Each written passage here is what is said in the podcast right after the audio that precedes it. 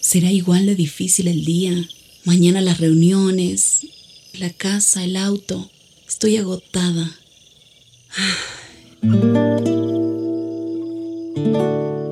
No importa cuántas cosas me hayan angustiado hoy.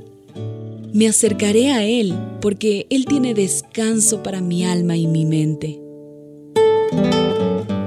Cuando mi corazón está tranquilo, puedo escuchar su voz en quietud y confianza. Mi fortaleza está en descansar en Dios. Ven a descansar.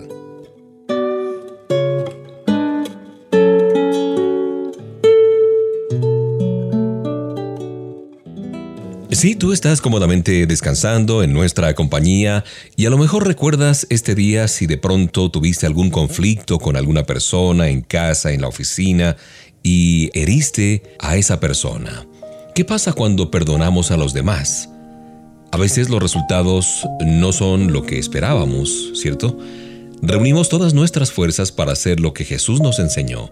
Vencimos nuestros deseos de venganza y de odio nos animamos a hablar con aquella persona que nos ofendió y cuando expresamos nuestro perdón, pues eh, no sucedió lo que imaginábamos.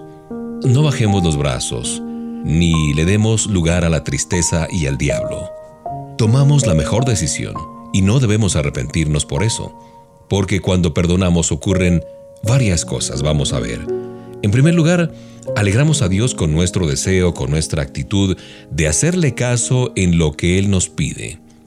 Seguimos el ejemplo de Jesús en su relación con la gente que se burlaba de Él y que lo llevó finalmente a la cruz del Calvario para matarlo. Además demostramos que nuestro amor no solo es una buena intención, sino que se refleja en lo que hacemos prácticamente. Cuando perdonamos, los primeros en disfrutar de ello somos nosotros. Por un lado nos liberamos de esos pensamientos negativos y evitamos que lleguen a transformarse en amargura, pero también liberamos a los demás de las barreras o trabas que impiden que se den cuenta de sus errores y se reconcilien con nosotros. El perdón no siempre cambia a los demás, es cierto, pero tiene el poder de hacer de nosotros personas cada vez más maduras, y nos ayuda a mostrar el amor de Dios en un mundo que necesita conocer el poder del perdón. Recuerda lo que dice Lucas 6:37. Jesús también les dijo, no se conviertan en jueces de los demás, y Dios no los juzgará a ustedes. No sean duros con los demás, y Dios no será duro con ustedes. Perdonen a los demás, y Dios los perdonará a ustedes. Perdonar es hacer algo diferente de lo que todos están acostumbrados es brillar en medio de la oscuridad y mostrarle a la gente el cambio que Papá Dios ha producido en lo más profundo de nuestro corazón.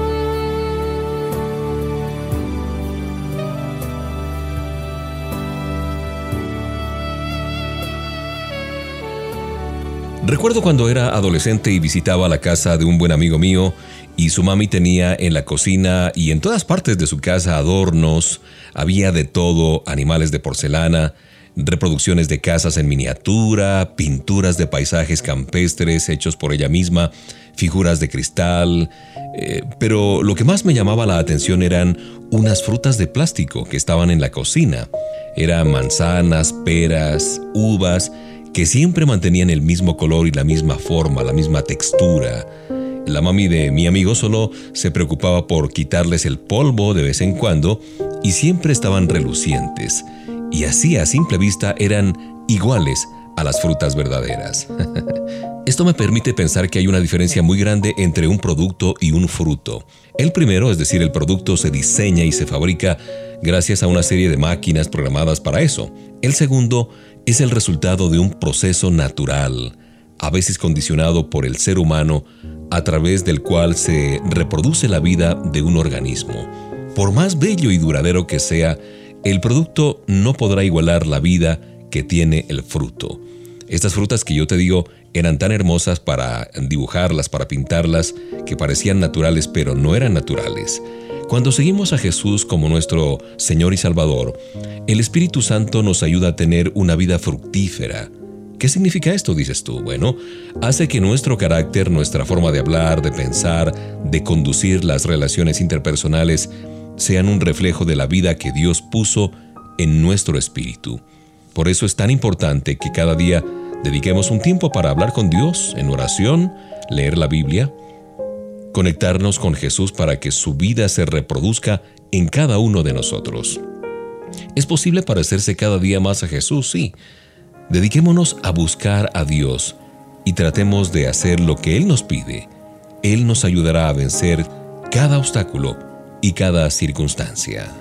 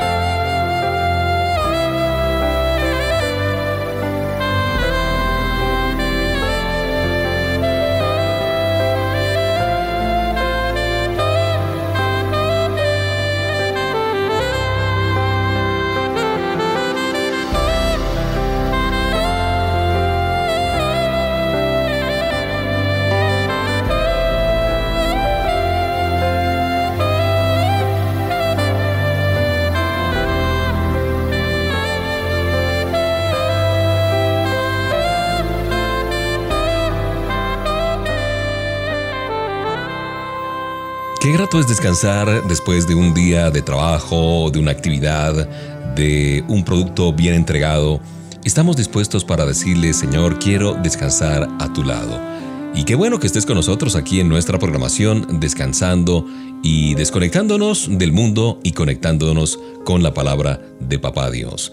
Hay una, a, a, propósito, en el Evangelio de Lucas, capítulo 6, verso 45, que dice, las palabras que salen de tu boca muestran lo que está en tu corazón. O de la abundancia del corazón habla la boca, dice la versión más conocida. Hay también refranes que se han acuñado para dar cuenta de la actitud de una persona. Por ejemplo, esta, sus hechos hablan más fuerte que sus palabras. ¿La has escuchado? Bueno, es muy interesante, no es poca cosa darse cuenta de esa realidad. Sin embargo, antes de que pensemos en los nombres de algunas personas a las que les cala perfectamente esta expresión, pensemos en nosotros mismos y reflexionemos al respecto. Cuando nos relacionamos con los demás, somos claros en nuestras intenciones. Si realizamos una buena acción, ¿nos quedamos a la espera de algún reconocimiento especial fuera de lo normal? Cuando prometemos algo, ¿cumplimos con la palabra que dimos o no? Cuando entablamos una conversación, un diálogo, ¿utilizamos excesivamente las palabras yo, mi o mío? En los momentos de soledad quizás como este, ¿la autocompasión domina nuestros pensamientos? Bueno, ahí se cumple entonces este viejo aforismo, esta antigua frase, los hechos hablarán por sí mismos. Tomemos decisiones correctas y esforcémonos por ser esas personas transparentes, sin dobles intenciones, coherentes entre lo que decimos y hacemos. Será un buen ejemplo y un buen referente para nuestros hijos también. No descuidemos las instrucciones de Papá Dios para nuestra vida. En la Biblia hay muchos consejos que nos van a ayudar a desarrollar relaciones interpersonales de éxito y saludables.